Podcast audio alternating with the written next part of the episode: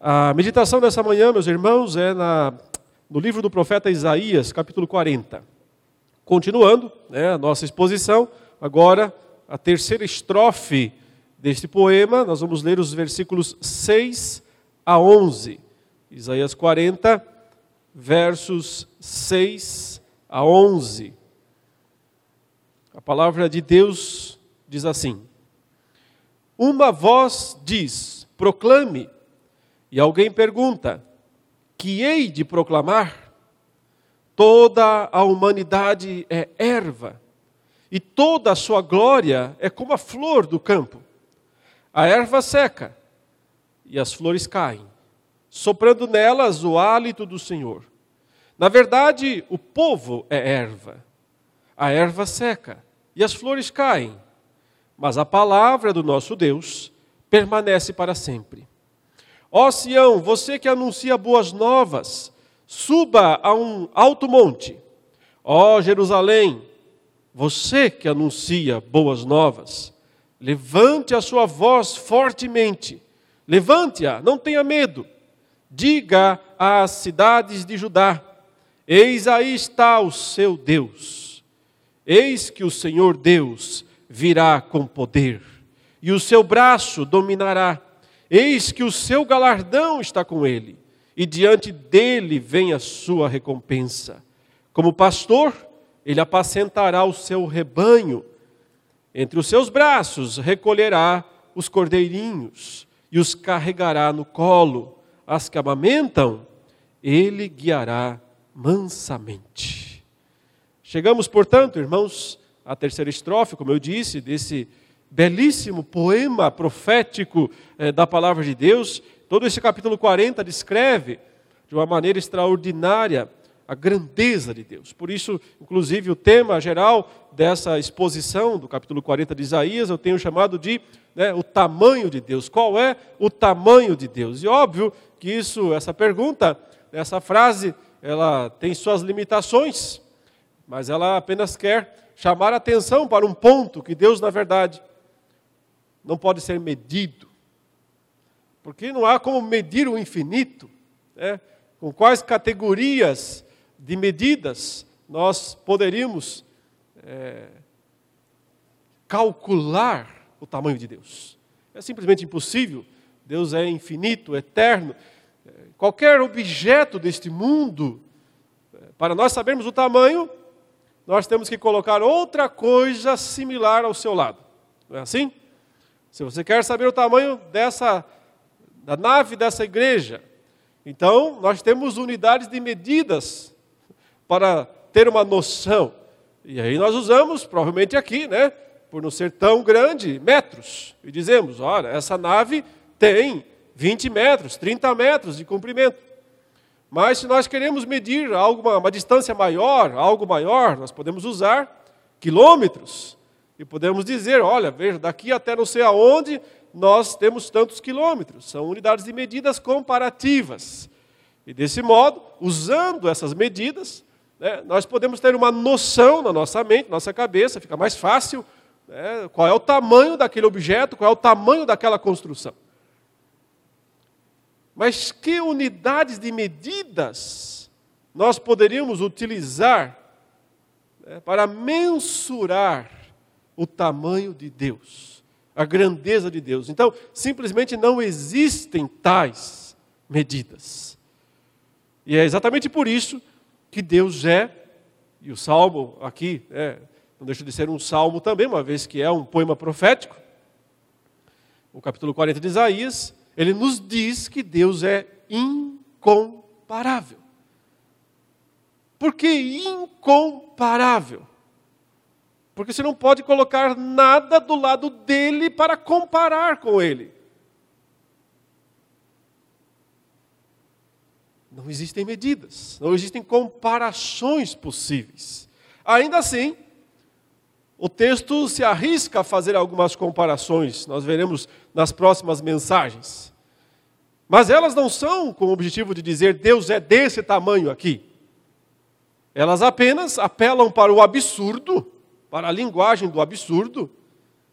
Como ela diz, por exemplo, quem na sua concha da mão recolheu as águas da terra, né, as águas? Ou quem mediu a palmos os céus, o universo? Quem mediu a palmos? Essas perguntas são retóricas, porque é claro, o objetivo é dizer: ninguém consegue fazer isso. E mesmo que alguém conseguisse, ainda não estaria apto para estabelecer uma medida de comparação com Deus. Porque ele sempre seria ainda maior e maior e maior. Justamente porque ele é infinito. Mas então, é, como eu destaquei nas mensagens anteriores, nós voltamos ao início desse capítulo e percebemos que as primeiras descrições, as primeiras descrições da grandeza de Deus nesse capítulo, não enfatizam tanto o seu poder, a sua é, capacidade de fazer o que ele bem quiser, em termos de é, criar ou destruir, mas justamente destacam a sua misericórdia, a sua graça, a sua compaixão, porque esse Deus quer ser reconhecido por nós, acima de tudo, por essas virtudes. É como o próprio, o próprio profeta diz: onde Deus habita? Né? Deus habita lá nas alturas. Deus habita, como também fala o Novo Testamento, em luz inacessível, onde homem algum jamais esteve, não pode olhar, não pode se aproximar, mas habita também. E é isso que Deus fala: eu habito com aquele que tem um coração contrito. Eu habito com aquele que se humilha, com o abatido, com o humilhado. Eu habito com esse. Ou seja, o mesmo Deus que é descrito em toda essa grandeza incomparável, diz pessoalmente: Mas eu estou com aquele que se humilha, que tem um coração contrito e humilhado. E aqui está né, a grandeza da sua misericórdia. Nós vimos então que os versículos 1 e 2 destacam justamente a misericórdia, a graça, a compaixão de Deus. Console meu povo, fale para o meu povo que chega de, de juízo, agora é o tempo da misericórdia, agora é o tempo da graça, é o tempo do perdão.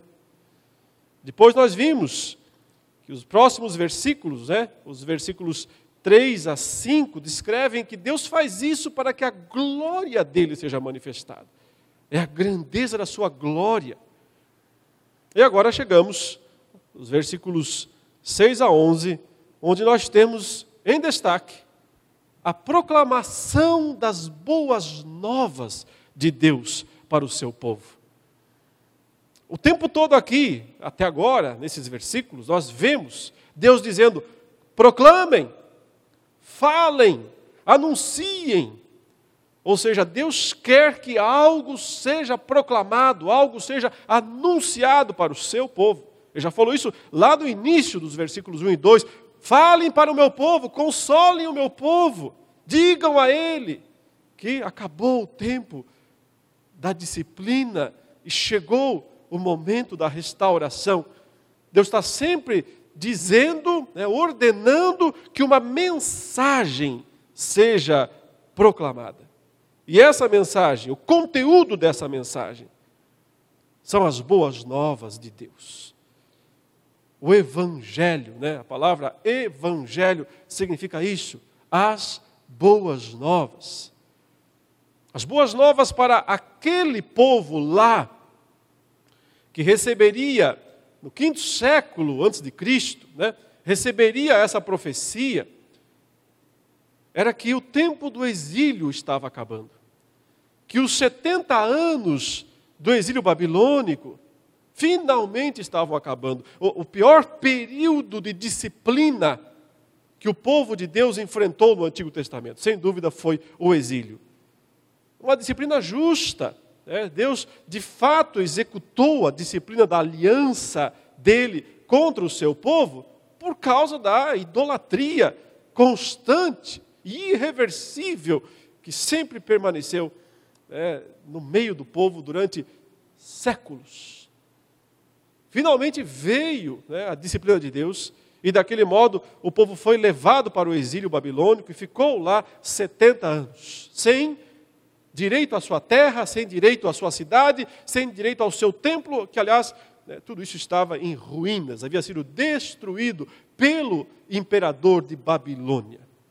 Mas finalmente, o mesmo Deus que usou um imperador, e esse homem foi Nabucodonosor, Deus usou um imperador para vir até Jerusalém e destruir Jerusalém, e destruir o templo, e levar o povo cativo para a Babilônia. Agora Deus usa outro imperador um sucessor mais tardio, chamado Ciro, que aparece inclusive aqui no capítulo 42, mencionado profeticamente pelo nome.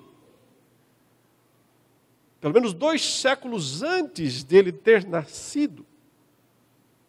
E o profeta diz: Ciro vai ser o homem que vai libertar o meu povo, fazer o meu povo voltar para Jerusalém como eu disse na semana passada, e se você não viu essa mensagem, você pode assisti-la né, nas nossas gravações do nosso canal do YouTube. A grande dificuldade para realizar esses, esses feitos nunca foi o tamanho de Babilônia, a quantidade de exército, carros, cavalos. A maior dificuldade era que a justiça de Deus tinha que ser satisfeita a justiça do Senhor. Ou seja, o próprio Deus tinha que dizer: a minha justiça está cumprida, está satisfeita, então eu posso aliviar o meu povo da disciplina, do juízo e fazer o meu povo retornar.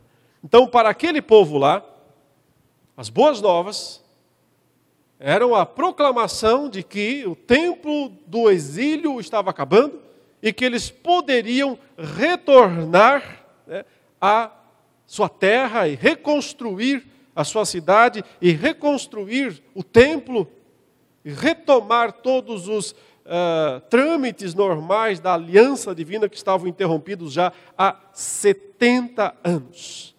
Mas vejam, isso já ficou claro também nas exposições anteriores. Tudo que está aqui nesse capítulo transcende transcende em muito aqueles eventos.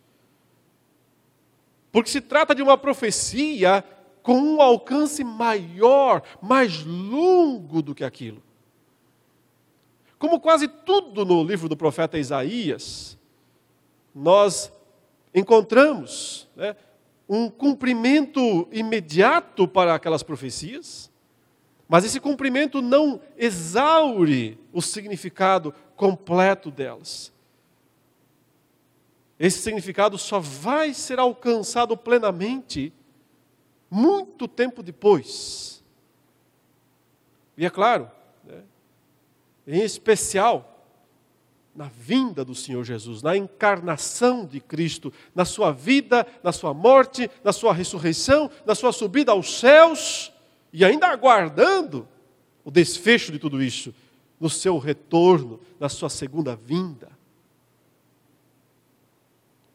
Até porque, como nós vimos na semana passada também, a grande profecia do voz do que clama no deserto, prepare o caminho do Senhor, foi aplicada diretamente como se cumprindo naquele momento em que João Batista aparece no deserto da Judéia e anuncia a chegada do Messias.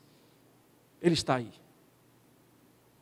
E então se cumpriu o que foi dito pelo profeta Isaías: voz do que clama no deserto.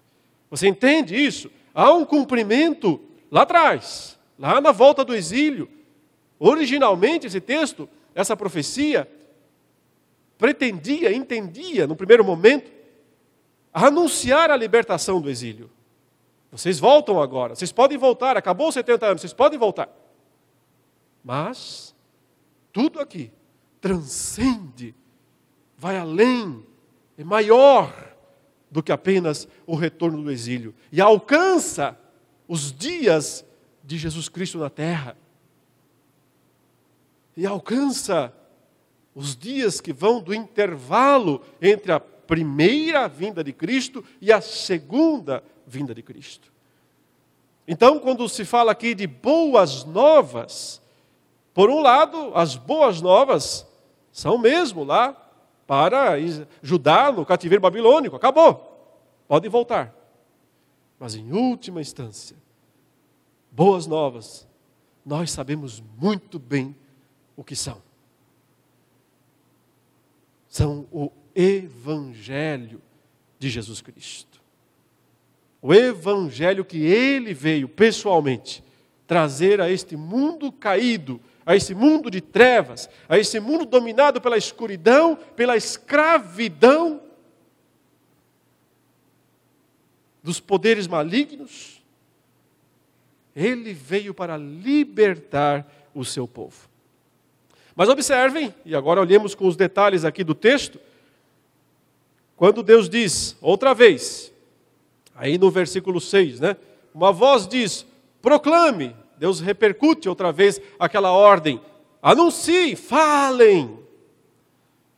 E aqui já podíamos, né, fazer uma aplicação direta, porque as boas novas foram feitas para serem anunciadas boas novas guardadas, boas novas escondidas, boas novas ocultas, não são boas novas. Elas não têm efeito. As boas novas são para serem proclamadas aos quatro ventos, são para serem anunciadas. E o Evangelho é para isso. O Evangelho é para ser proclamado, não é para ser guardado. Porque o poder do Evangelho se manifesta na proclamação, na pregação, aquilo que Paulo chamaria de a loucura da pregação. E isso não é o que é feito no púlpito meramente, ou apenas. Isso é quando cada cristão, cada cristão, como um embaixador do reino dos céus, onde quer que ele esteja, ele abre a sua boca e fala proclama, anuncia a boa nova. Então, o poder de Deus está em ação. O poder capaz de salvar está imediatamente em ação. A razão pela qual, quando nos calamos e não anunciamos as boas novas, Primeiro, desobedecemos a Deus que disse: falem, falem. Em segundo, prejudicamos as pessoas que precisam ouvir. Como ouvirão? Paulo diz: se não houver quem pregue. E terceiro, prejudicamos a nós mesmos, porque perdemos o grande privilégio de participar dessa empreitada divina de anunciar as boas novas a toda a terra. Portanto, proclame. Mas então vem a pergunta, e alguém pergunta: o que hei de proclamar? O que hei de falar? Tão simples, não é? Tão necessário, porque não é falar qualquer coisa, não é falar qualquer bobaginha, qualquer coisinha, Existe uma proclamação formal e ela é que deve ser feita. Mas aqui, quando essa outra voz, né, esse alguém indefinido, e é interessante que, não sei se você percebeu isso até aqui, mas no poema, quase sempre quando se fala, fale, anuncie, nunca diz quem está falando, quem está anunciando. E é curioso isso, né? porque não diz que é o profeta que está falando, não diz que é o povo que está falando. Sempre é, é, é, aqui o sujeito da frase está como que oculto. Né? Quem, quem é? Quem é que está falando? Por que, que não identifica o falante? Porque não importa o falante, importa a fala. O mais importante não é o pregador, é o que é importante é a pregação. Não é o mensageiro, é a mensagem. O destaque vai todo para a proclamação, para a boa nova. e não para o anunciador dela. Não importa quem. O que importa é que se pregue, é que se fale, é que a mensagem seja pregada, seja proclamada. Por isso, sempre, quem? Quem pregará? Alguém diz, quem foi? Ninguém sabe, não importa quem foi. A mensagem é mais importante do que o mensageiro, sempre. Notem, mas essa pergunta, né, que hei de proclamar, ela não é apenas um, questionamento que nos faz pensar né, no conteúdo em si da, da proclamação, mas ela carrega também uma ideia de que como é que eu posso anunciar boa nova para quem não merece? Para quem não merece? Por que, que eu deveria anunciar algo tão grandioso, tão extraordinário, para quem simplesmente não merece. Que hei de falar para um povo assim, poderia ser uma maneira aqui de traduzir, né? de parafrasear, não traduzir, de parafrasear essa ideia. O que, que eu falo para uma gente desse tipo? Porque vejam a descrição, né? Como é que eu posso falar, anunciar boa nova, se toda a humanidade é erva? Se toda a sua glória é nada? Se todas as pessoas estão destinadas a virarem pó? Por mais belas, formosas que elas sejam, elas são apenas como a flor do campo num instante, bela e formosa. Num piscar de olhos, murcha e seca. Como podemos anunciar boa nova? Se parece não existir boa nova nessa história. Se olhamos para a vida humana, se olhamos para o estado decaído né, da humanidade, como é que se pode anunciar boa nova para uma situação tão calamitosa? E ele continua, né? Toda a humanidade é erva, toda a sua glória como a flor do campo. A erva seca e as flores caem, soprando nelas o hálito do Senhor. Na verdade, o povo é erva a erva seca e as flores caem. E, e, você percebe como vem tudo muito negativo, negativo, negativo. E de repente tem um mas nessa história. Tem um mas nessa história. E esse mas revoluciona tudo. Mas a palavra do nosso Deus permanece para sempre. Eu posso dizer o seguinte, irmãos: antes de dar a, a boa notícia para valer, é melhor dar a má notícia. Não tem aquela velha historinha que o pessoal começa a brincar? Eu tenho duas notícias para te dar: uma boa e uma ruim. Qual você quer primeiro? Em geral as pessoas falam, fala logo a boa, né? Aí eu me preparo para a ruim mas é melhor falar a ruim primeiro. E por que é melhor falar a ruim primeiro? Porque então a boa se tornará ainda melhor. No processo de anunciar a boa nova, a grandeza da boa nova de Deus, Deus quer que antes nós escutemos a má nova que não é nada nova, aliás, essa é velha. A velha e má notícia. E qual é a velha e má notícia que Deus quer que nós escutemos? É a velha e má notícia que descreve o nosso estado de queda o nosso estado de corrupção, o nosso estado de pecado e morte, o nosso estado de incapacidade absoluta de alcançar os altos padrões de Deus e de merecer os favores celestes, de encontrar recompensa diante de Deus, porque a única coisa que nós temos diante de Deus são dívidas. Um acúmulo quase infinito de dívidas.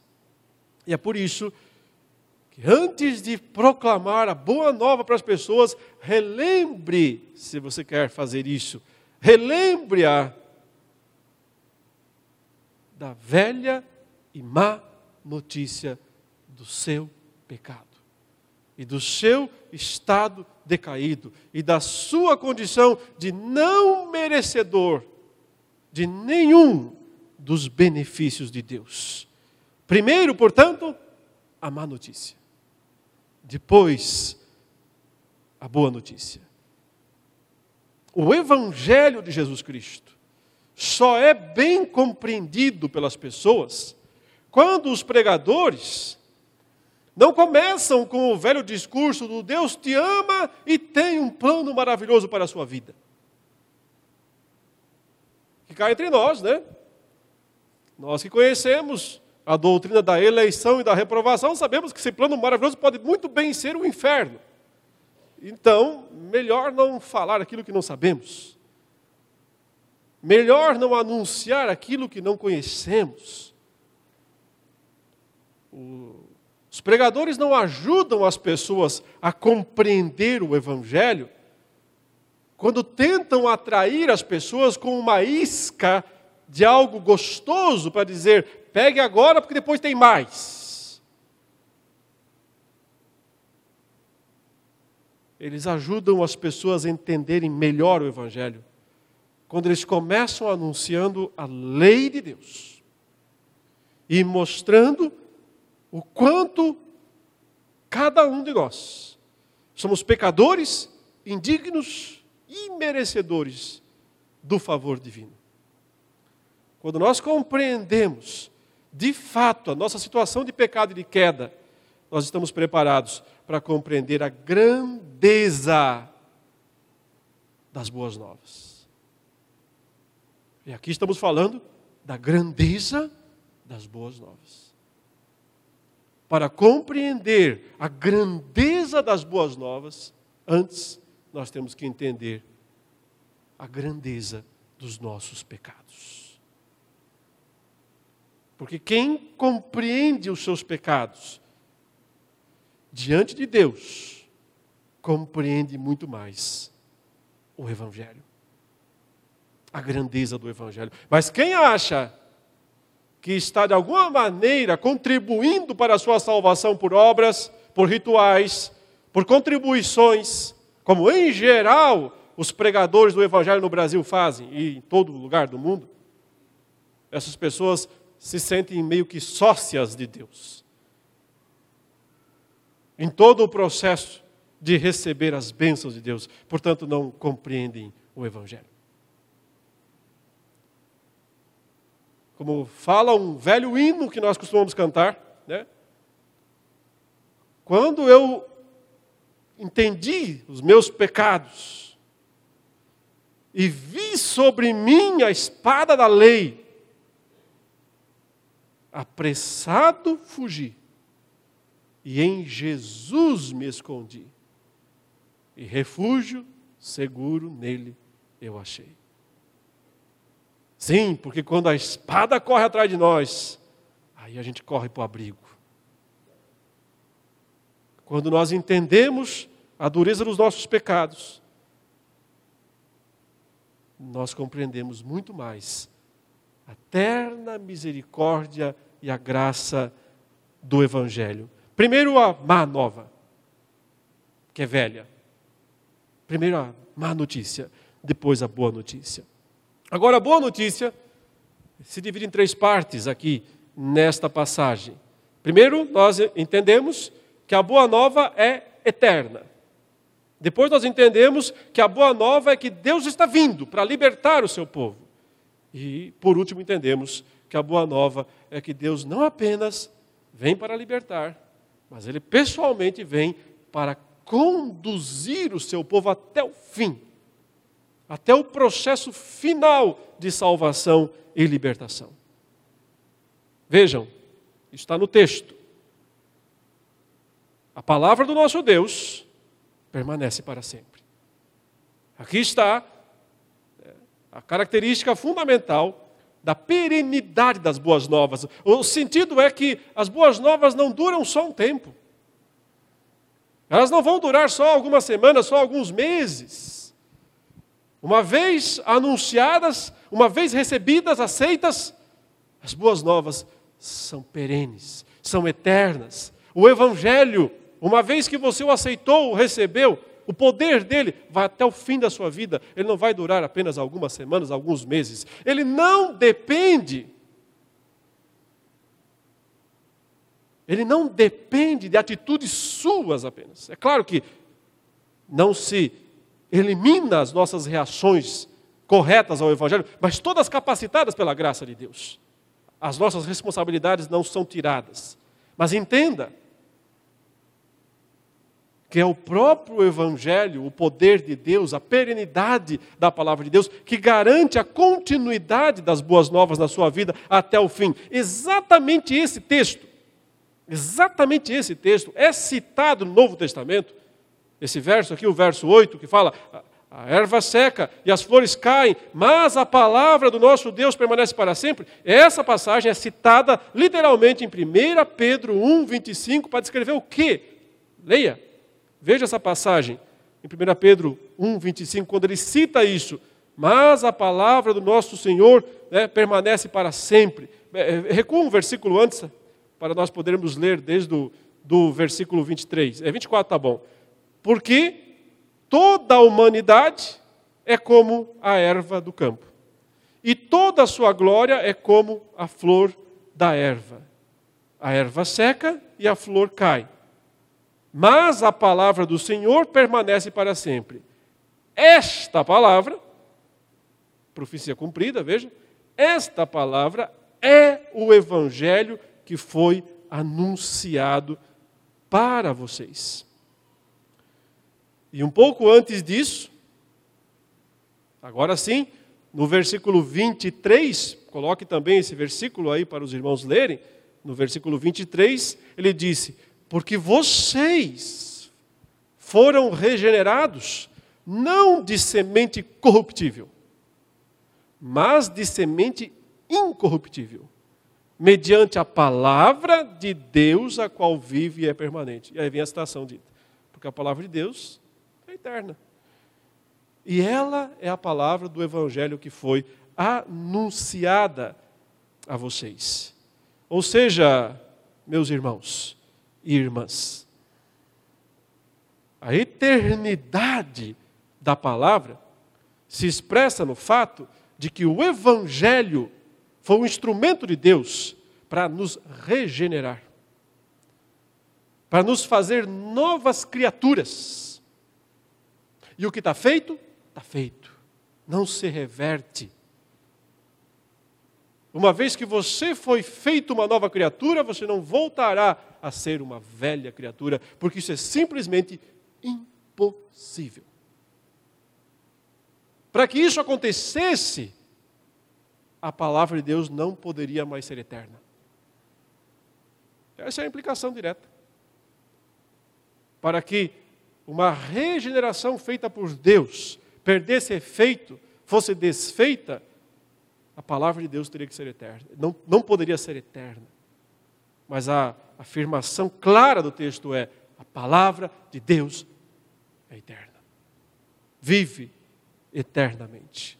A primeira característica da boa nova, da grandeza da boa nova de Deus, é justamente esse aspecto da incorruptibilidade da palavra de Deus ou do Evangelho. A plena certeza da salvação que nós temos, porque o Evangelho é plenamente certo.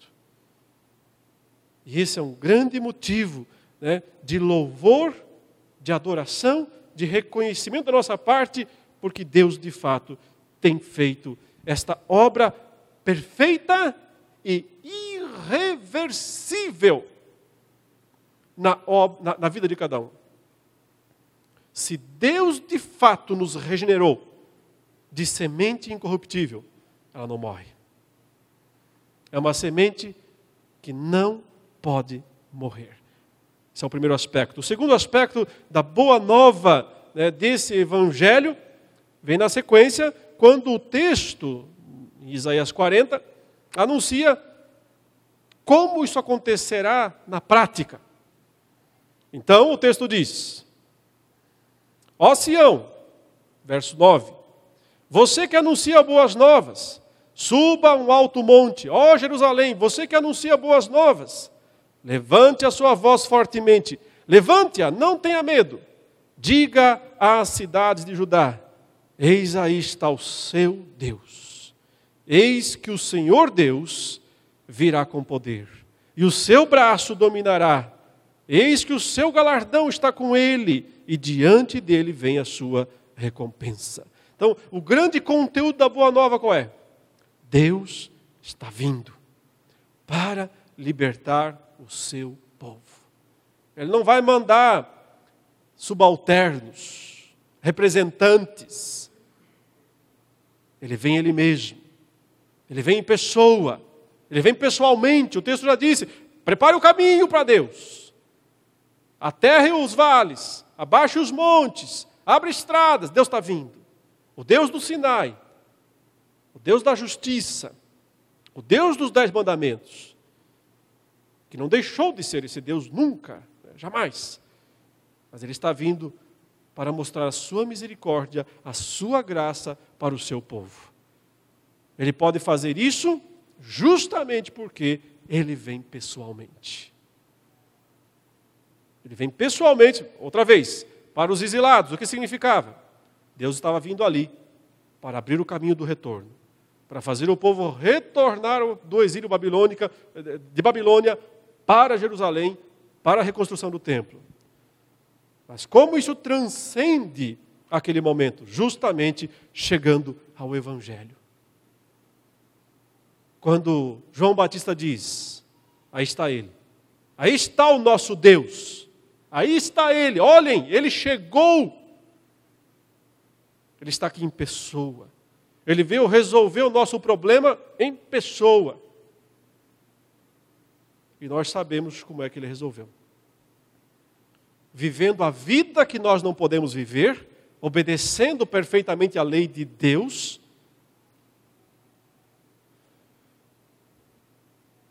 e morrendo a morte que nós podemos, mas que Deus não quer que nós passemos, morrendo a morte em nosso lugar a morte de punição, de receber a ira de Deus, de receber a justiça eterna sobre si mesmo. É assim que ele vem em pessoa, não manda representantes vem em pessoa resolver o nosso problema. A grande boa nova é: Deus vem em pessoa para nos salvar. Veio em pessoa, encarnado, o Verbo se fez carne e habitou entre nós. Quando nasceu em Belém de Judá, quando viveu sua vida até a morte na cruz, e eis que ressuscitou e subiu aos céus. E eis que a boa nova continua. Não se esgotou. Transcende até mesmo aquele evento. Porque nós continuamos dizendo hoje o quê?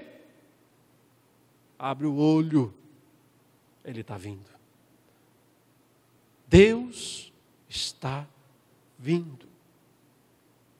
O Senhor Jesus está voltando. Essa é a boa nova que nós temos que continuar proclamando. Nós podemos dizer, por um lado, ele já veio. Apontamos para trás, para todos os eventos da primeira vinda de Cristo. Mas a boa nova não se esgotou. Nós podemos dizer ao mundo, e ele está voltando outra vez. Ele está vindo outra vez. Prepare-se, Prepare-se para se encontrar com o seu Deus. O conteúdo dessa boa nova é: Deus vem para salvar o seu povo.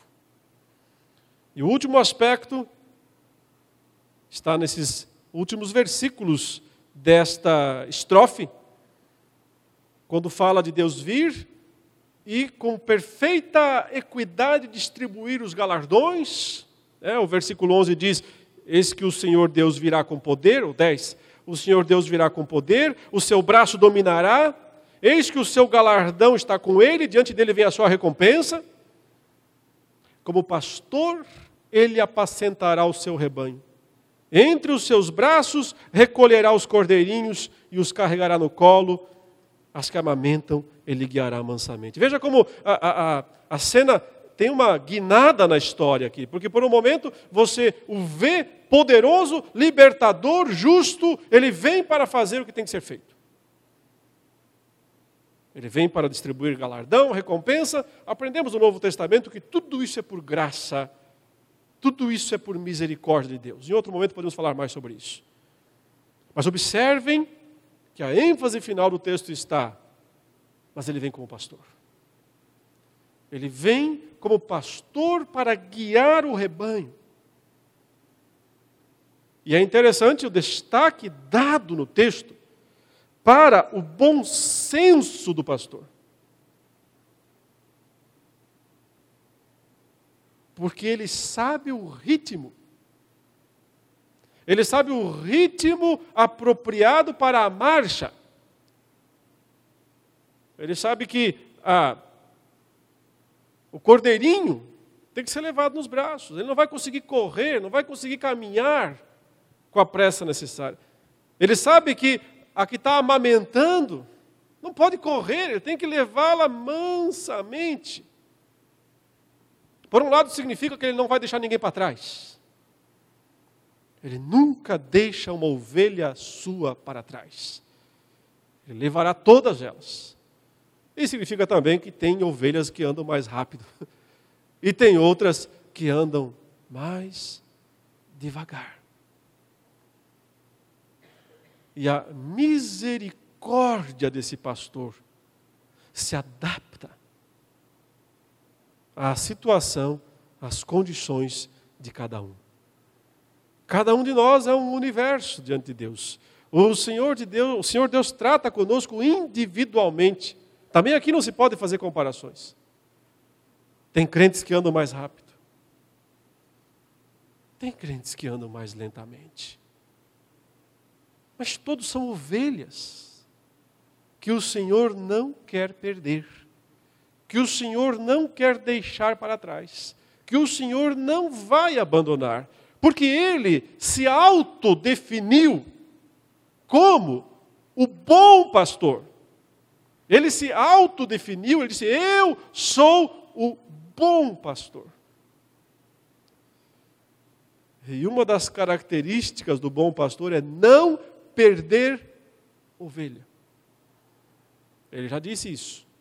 O bom pastor dá a vida por elas. Nenhuma escapa da sua mão. E se escapa, ele vai atrás buscá-la, deixando as 99 para ir buscar a perdida e andar no ritmo dela. Ah, o próprio retorno do exílio foi em várias levas. Teve gente que voltou de cara e foi valente à frente. Teve gente que demorou, foi devagar, se enrolou. Mas o Senhor leva as suas ovelhas. Hoje em dia, irmãos, nós podemos confiar que o Senhor que veio para nos salvar, e já veio, também é o mesmo que veio para nos conduzir até o fim. E como Paulo diz, nos levar a salvo até os lugares celestiais. No ritmo de cada um. Às vezes nós precisamos incentivar os irmãos a apressar o passo. Às vezes é possível, apressar o passo, faz parte da exortação, faz parte da pregação. Dizer, um pouco mais rápido aí, hein? Mas o Senhor conhece os seus cordeirinhos e sabe carregá-los no colo quando é necessário. Portanto, reconheçamos a grandeza das boas novas de Deus para o seu povo, porque elas nos ajudam a entender um pouquinho também da grandeza de Deus. Até aqui já aprendemos sobre a grandeza da misericórdia dele, já aprendemos sobre a grandeza da glória dele, agora sobre a grandeza das, das boas novas dele, e temos muito ainda nesse capítulo a aprender sobre a grandeza de Deus. Vamos orar nesse momento e pedir que o Senhor nos encaminhe, nos dirija e nos leve até o fim. Santo Deus, amado Pai, te suplicamos que tu nos abençoes nesta manhã com a tua palavra que nós lemos e que foi exposta por instrumentalidade da tua misericórdia. Suplicamos que tu apliques em cada coração esta verdade eterna, para que animados e fortalecidos no Senhor, continuemos a caminhada seguindo o nosso pastor Jesus Cristo até os reinos eternos. Em nome de Jesus. Amém.